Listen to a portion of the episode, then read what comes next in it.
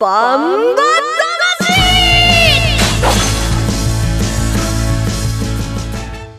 ジャガバンバ魂。この番組はバンエイト価値の提供でお送りします。こんにちは杉山悦子です。ここからの30分はジャガバンバ魂にお付き合いください。バンバ魂は世界に一つだけの競馬です。唯一帯広競馬場で開催されている万栄競馬の楽しさをお伝えする番組です。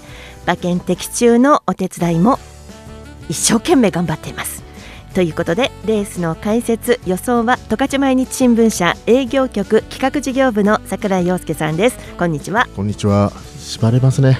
あ縛れるなんて言葉使うようになったんです ね。一年経ったらね。はいいい感じ。はい慣れました。はいもう氷点下辛いっす。はい。でこんな時でも元気な、えー、ジャガの馬女です。DJ 小西シータちゃんです。こんにちは。寒い 寒いんだ。寒い。何標準語使寒い。寒い。縛れますね。ねはい。陸別はマイナス10度になりましたよ、この間お姉さん行った時13度だったんじゃないの？マイナス。山の上だったからあればそう誰かと思った？私のこと、うん。そうそうそうそう。あの星を見に行った時ですね。そうあの観測点が陸別にいっぱいあるいっぱいっていうのがうん。何箇所かあるんですよね、うん。であちこちに温度計があって、そこによってやっぱ若干違うんですよね、まあちょっと帯広から遠いからね辛いねあそこはまあね高速乗ってもね、はい1時間40分ぐらいかかるかな、まあこういう寒い時は熱いレースでですね盛り上がっていきましょうっていうことですよね。真面目な回答で。はい。そうそうですね、はい。あ違う。あごめんなさい。私の立場じゃないですけどこれね。まあね、あの十勝は本当に環境がいいとこですけど、あとあの東北はえらい雪が降っちゃいましたね。あそうですね。ニュース見たらすごい稚内とあっちもすごかったですね。うん、名寄がすごいことになっていて、冬が駆け足というのがいっぺんに来ちゃった感じですよ。ね、うんで番組でもこれからはね冬競馬を楽しくお伝えしていこうと思います。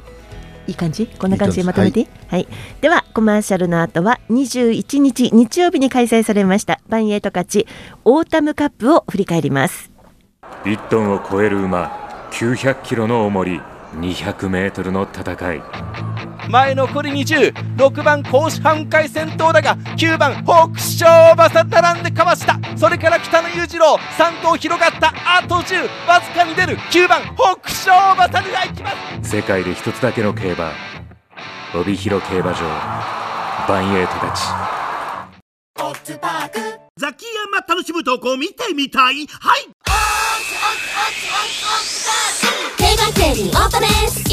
でもどこでも楽しめる。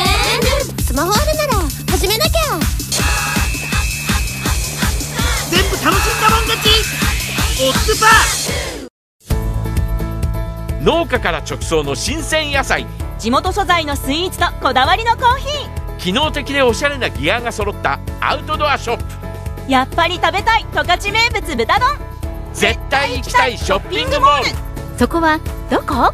帯広競馬場十勝村。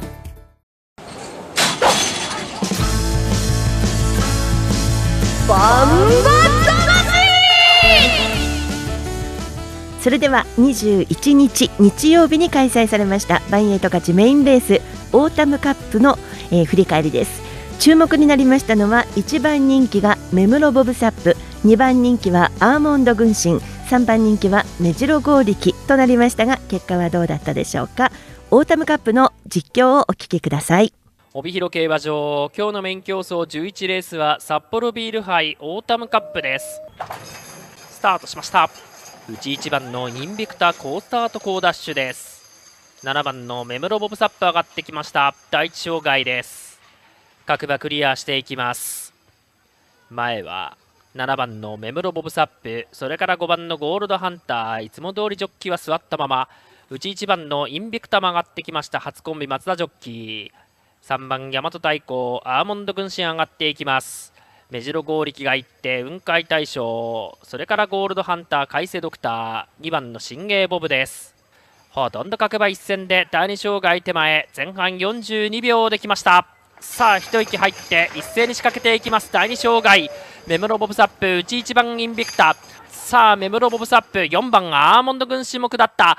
残り3を通過して4番のアーモンド軍神先頭1馬身のリード。7番のメムロボブサップは2番手。8番の雲海大将3番手。残り10を切りました。突き放して4番のアーモンド軍神1着。桜井さんいいレースでしたね。そうですね。課題の障害を、えーすんなりクリアしたアーモンド軍師が力強く抜け出しての勝利と、えーとまあね買い時が難しい馬なんですけども今回はいい方に向きましたよね。でアーモンド軍神勝った軍神はもちろんですけどもエムロボブサップがねいいレースでしたね。そうですね。トップハンデであそこまで追い込んできたと、僕はちょっと停止してしまったんですけども、やっぱりこの馬どんどんどんどん力つけてますよねそうですね、うん。来たなっていう感じでしたようんね先週すみません。あの勝負は来週だよなんて言っちゃった言っちゃいましたけど来ました。はい。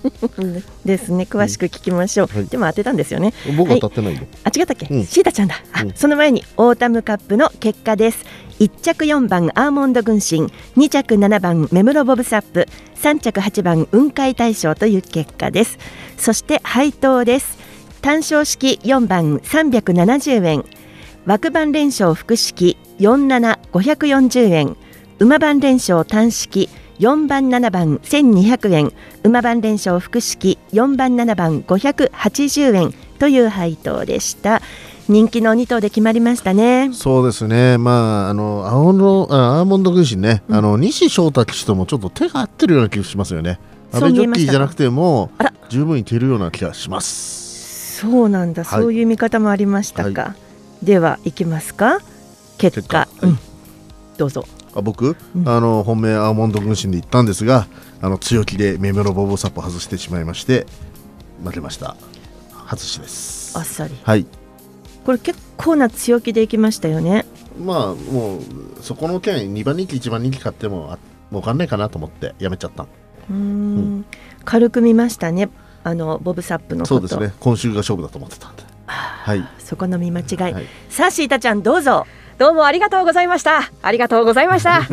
メムロボブサップをね本命にいたしまして、相手にアーモンド軍神を選びましたので、今週はプラス収支となりました。いやーちょっとは桜井さんに追いつけたかなと 思いますえ。いいの？メムロボブサップをはい来週とか言っていた桜井さんに何か言うことなくていいですか、私が言う必要はないと思います。結果がすべてですから。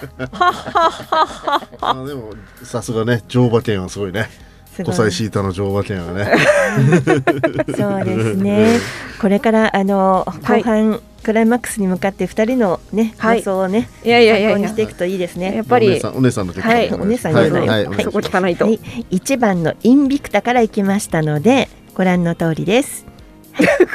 なんか行かなかったですよね。ご覧の通りでテレビじゃないんだよいやなんかあの ネットをご覧のあの YouTube ご覧の皆さんはお分かりかなと思うんですけど、インビクタは掲示板に載りましたよ。4着でした。あー惜しい。なんか見見えなかった僕。どこにいたのか分かんない寄ってました？よ。いましたいました。いました よ。で。しょ何言ってんの、そして、えー、3番の大和太鼓に行きましたけれどもちゃんとゴールしましたよ、うん。そして9番のおー。目白剛力、うん。はい、3番人気でしたけれどもこれも掲示板に乗りまして5着に入りました、はいっていう掲示板に入りました。感想はいらないんですけどね。ね。はい、長かったね。あそうですか。はい、はい、収支です。えっ、とシータちゃんはプラス2800円はい。になったので、はい。合計でプラス2万2180円。うんうん。もう盛り返桜井しさんはですねプラス2万7700円です。たなんだ勝ってるねそうですね競ってますね、うん二人ね、はいそして私はどこまで行くでしょうか。マイナス6万8560円。ああ一息ついたと思ったらまた、うんはいいいのいいの。はいあの回収率なんですけど2人も競ってますよ。桜井さんが129.7%、はい。シータちゃん123.8%。うんうん。二人で競って頑張ってください。えちなみにお姉さんは、えー、何だったっけな、うん回収率26.2%大丈夫ゼロにはならないか。お姉さんやめてください、はい。はい。怖っ。言っちゃった、うんということでした、えー以上オータムカップでした。それでは続いて28日日曜日開催の重賞レース第12回ドリームエイジカップ注目馬についてのお話も聞いています。1トンを超える馬900キロの重り200メートルの戦い。前残り206番甲子半回先頭だが9番北勝馬さ並んでかわした。それから北野裕次郎3頭広がったあと10わずかに出る9番北勝馬さが行きます。世界で一つだけの競馬帯広競馬場バンエイトたちザキヤマ楽しむ投稿見てみたい？はいリーオートです。いつでもどこでも楽しめる。スマホあるなら始めなきゃ。全部楽しんだもん勝ち。オッズパー続いては28日日曜日開催のドリームエイジカップに行きたいと思います。桜井さんこのレースはどんなレースですか？そうですね。4歳5歳6歳7歳8歳以上の、うん。えー各賞金上位馬が2頭ずつ出るというね。まあ企画レースなんですが重賞、えー今後のねもちろんあの帯広記念とかそういうのにもつながっていくんですけども若干みんないつもより斤量軽く出られるんで、あのそこに紛れの要素がありますかね。どんなレース展開になる予想ですうんか年下のねやっぱ軽い連中が結構スピードを持って逃げていったりとかするので、コバ勢はこのスピードについていけるか、馬場状態もかなり加味して予想しないといけないレースかもしれないですね。勢いと経験で言うと状況に馬場状態によりますか？そうですね。やっぱし重い状況になったらコバ勢が強くて、軽い馬場になったら若駒が台頭してくると、それがまあスタンダードな考え方かなという気がします。はい、なるほど、えー出走メンバーは後ほど紹介するといたしましてまず注目馬、えー何とか挙げました、えー管理する調教師のお話を聞いていますまず目白剛力を管理する松井調教師、えーそして戦国エースとミス高島を管理する月立調教師のインタビューがあります。電話でインタビューしました。最初に松井調教師に目白剛力の調教の様子についてお話を聞きました。じゃあ早速お願いします。はい。えー9月のあ、えー岩見沢記念は優勝しました、えー10月の北見記念でも2着と重賞で好成績が続いております、えーまずは今の、えー、目白剛力の状態から教えてください調子はいいです。攻め馬の動きとかいかがでしたか？あのー動きは大変いいんですが、今回はあのちょっと荷物が軽いので、はいスピード競馬になると思うんで、その辺をうまく克服できればと思ってます。何かあの調教で工夫とかされましたか？そうですね、今回はあんまり、あのー岩見沢記念やなんかみたいに重くないので、あんまり重いのをかけられないで、軽めに走らす練習をしてます。はい。先生から見てこの馬の今一番いいところってどこでしょうかね？やはり先行力と途半力、はい。あと、高重量戦になっても、降りてゴールまでしっかり歩ける強さですね。はい、今季はもう本当に安定してますよねそうですね。はいはい。先生から見て一番強敵になりそうな相手って今回どの馬になりますか？やはり、アーモンド軍神、青のブラック。ハンデは背負ってるけど、メンブロボブと、やっぱり若馬早いと思います。はいそうですかで当日の理想のコンディション今、はい。えー、ゴリキにとって理想のコンディションはどういう馬場状状態でしょうか？ああ、理想としては2分以上かかるレースになってくれればいいんですが、ちょっとやはり消耗戦になった方がいいわけですね。はい、はい。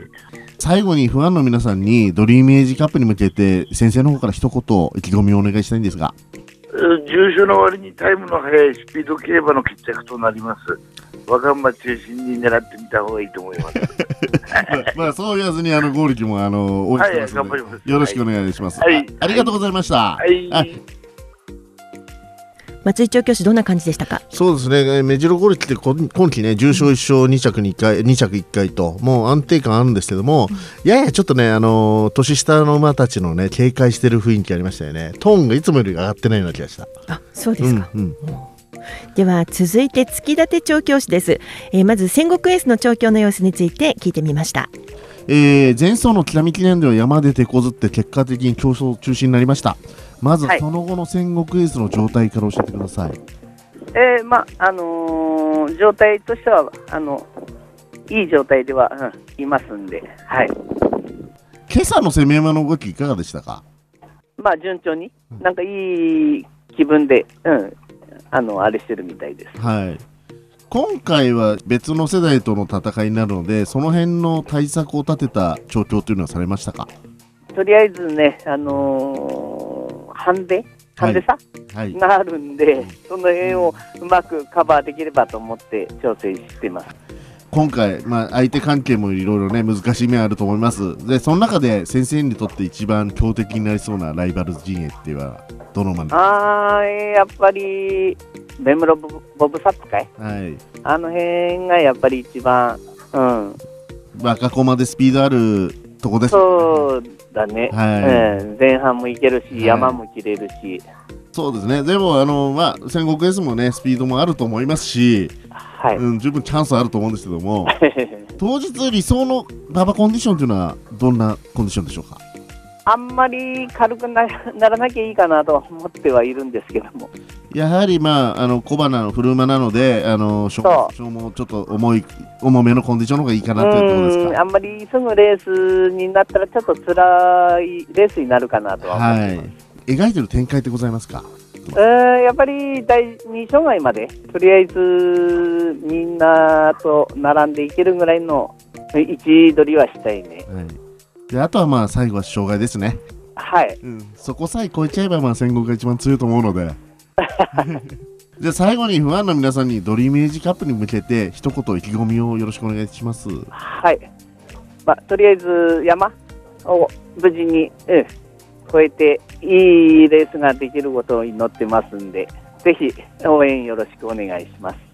どうもありがとうございました。はい、戦国エースどうでしたか前前回久々にね障害で崩れちゃってあの競争中止になったんですけども引き続き調子は良さそうですねで月立先生もやはりあのメジロゴルキの、あのー松井先生と同じようにやっぱり軽い馬を警戒してましたねうんよくわからないけども難しいんだよこのレースだからそういう意味でですね。実力通り決まらないような気もしますよね、はい、えーそしてもう一頭です。ミス高島の調教の様子について月立調教師に聞きました。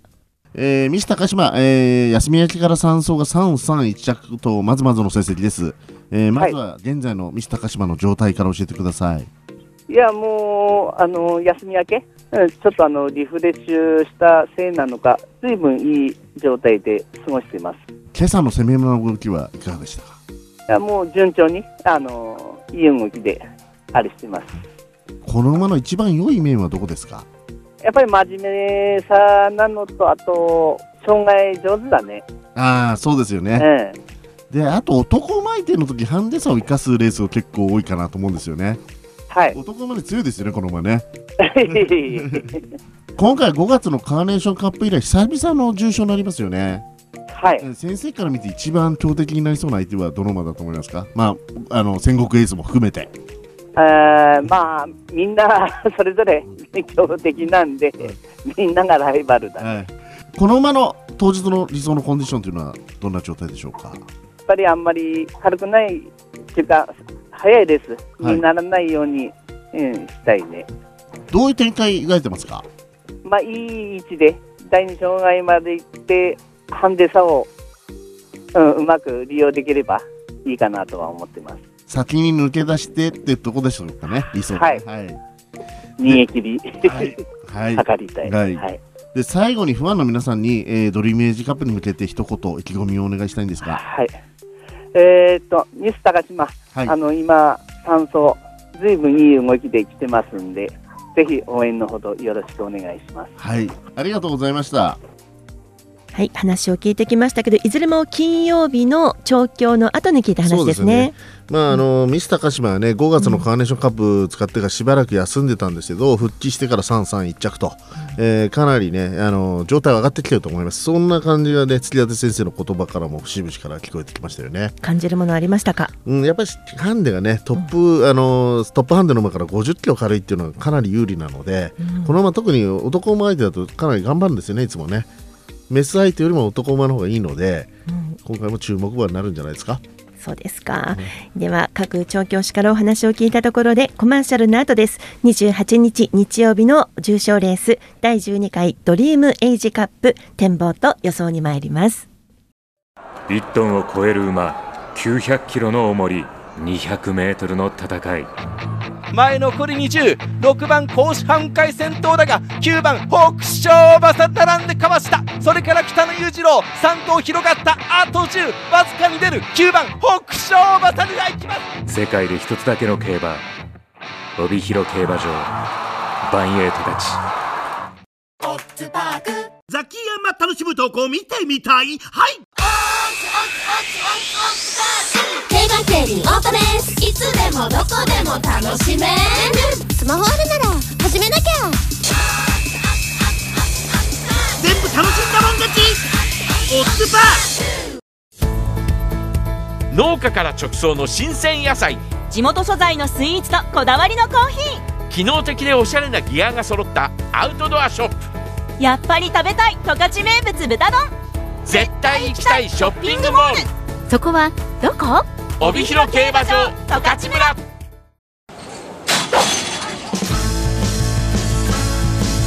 バンえーそれでは28日日曜日第11レースです。第12回ドリームエイジカップの展望予想に参ります。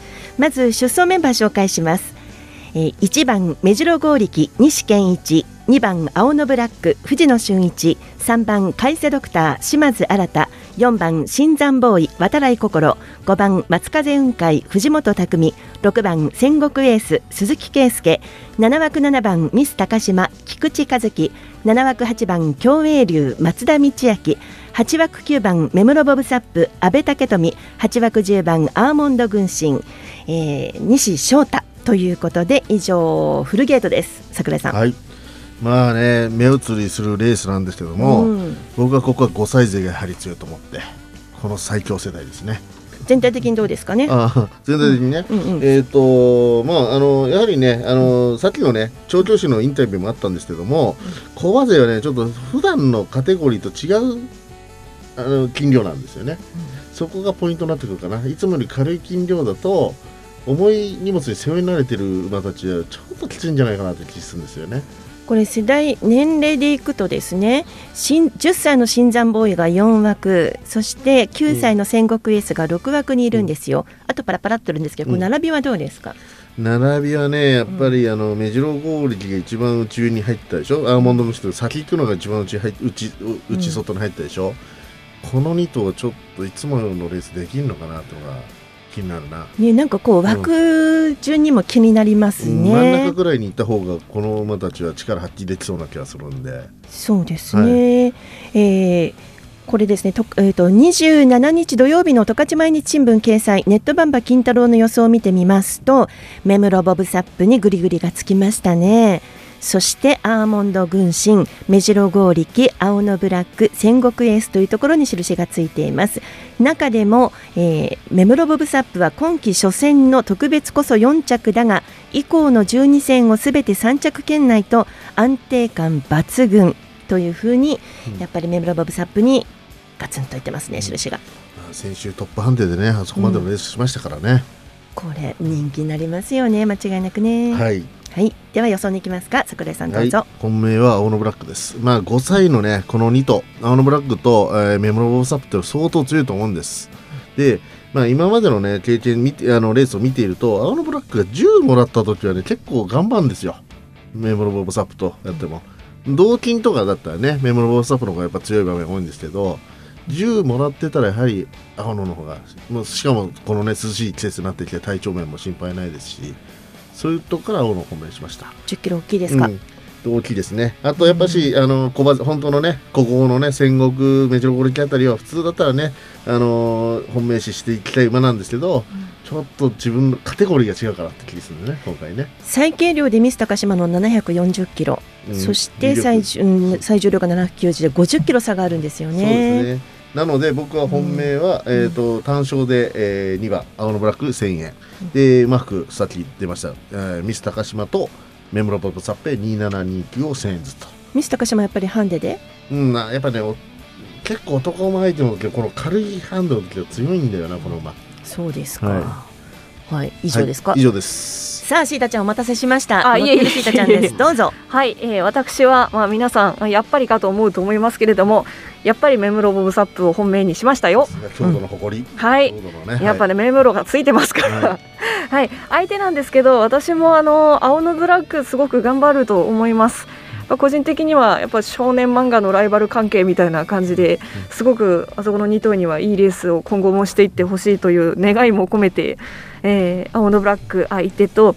あとそうですねあの戦国エースなんですけど迷ったんですだいぶ他の馬と。迷ったんですけどでもここでリベンジしてくる可能性もだいぶあるなと思って、えー戦国エース相手にし選びましたで、えーもう1頭はアーモンド軍神なんですが、えーこれはですね前回のオータムカップでメムロボブサップを下して1着だったのでできれば、えーメムロボブサップに1着取ってほしいけどな今度はなっていうお願いを込めて2969901000円ずつです。馬服です。今度はねアーモンド軍師と金魚が1 0キロ詰まってるから、はい。ボブサップの方が強いと思うよさあ来週が楽しみですね、い。いね。買ってる人たちは。ね 何言ってもなんかワクワクするね、はい。行きましょう。ん、つまんないかもしれませんけど私は戦国エースからもちろん行きますよ、はい。単勝で1000円とカーンと行きますよ。え？あいやいやいやいややっぱりあのやっぱ 私も一個単勝すればよかったなと思って、そして相手はですね1番の目白剛力でしょ？そして5番の松風雲海。うん。うそこ来たらつくね。出た。はいはいすごいね。私の買う馬券は借金返済馬券とかいつも言うよね。はい。俺ベテランの藤本匠騎手がちょっと面白いことやってくれるんじゃないかなと思ってるんですけど、そして9番のメムロボブサップ。やっぱりここはねいつも乗らないんだけどちょっと乗っとくかな？はい。と思って。先週のねあの走りを見ると買わずにはいられませんよそうですね。ね。はい。うん、そしてなんか桜井さんの青のブラック、うん。ちょっと気になっちゃってさ私も最後付け加えたんだ。下にねね下になんか下に書いてるけど。これ金額の帳尻合わせみたいになっちゃったけども、はいなので単勝の戦国エース1000円。そして馬服で16566926と各500円で全部で3000円。って感じ。皆さん3000円ですから。あそっか。はい。ね。あとは競馬場で買い足します、はい。何かを何かとか分かんなくなっちゃ食べてばっかりじゃないうまあね。はい。このレースについて一言どうぞ。ええそそんなのシート毎回あったっけ、はい、うん。あのー楽しみなレースなんでね。皆さんあのー注目してみてくださいね、あのあったかくしてとにかくもうこの時間までね見てるの大変なのであったかくしてそして桜井さんとシータちゃんの予想を参考に検討してください、えー、28日日曜日バンエイト勝ちメインレースは第11レースです。ドリームエイジカップ発送時刻は19時25分の予定です。ご期待ください、えーそれでは今日のバンバ魂もそろそろお別れの時間が近づいてきました。来週のバンバ魂では12月5日日曜日開催の重賞レースバンエーグレード1第46回バンエーオークスとなります。桜井さんオークスはどんなレースですか、まあ、3歳牝馬のね頂点を決める一戦ですけどもまあこの世代はトップランナーのイオン、はい。今4連勝中の桜姫。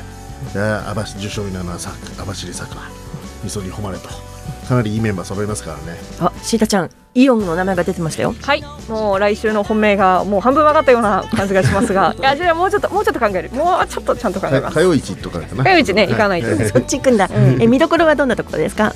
どこに注目いきます？あ僕はもう桜井さん的には。今ね桜姫はね、もうこのやっぱり壁をどんどん越えて連勝を重ねてるんで、ん。ここも G1 まで突破しちゃったらすごいよねという希望。うん菊の季節は終わったけどまだ桜ですよ。えそうやって言うんでしょ？菊の季節は終わったがとか言う。ね もうなんかそれはそれでやめシータちゃんなんか残そうとしてるよね。はいということで、えー、ジャガーバンバ魂はスマホアプリリスンラジオ YouTube ポッドキャストでも配信しています。ラジオの本放送をお聞き逃しの際は YouTube ポッドキャストでぜひお聞きください。ジャガーバンバ魂お相手は杉山悦子と桜井陽介。小西シータでした。ではまた来週ですジャガバンバ魂この番組はバンエイト価値の提供でお送りしました。